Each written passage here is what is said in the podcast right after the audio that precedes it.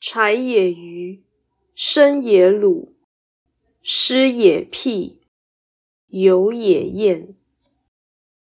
子高这人很憨直，曾参这人很鲁钝，子张这人很偏执，子路这人很粗野。此章记录孔门弟子的特殊人格。并无深刻的道理可言，但由此可知，孔子门人的资质不高，而且大同小异。愚是无智，鲁是无才，辟是偏见，晏是无事，皆是小气。其中，虞、鲁、晏三者性质相近。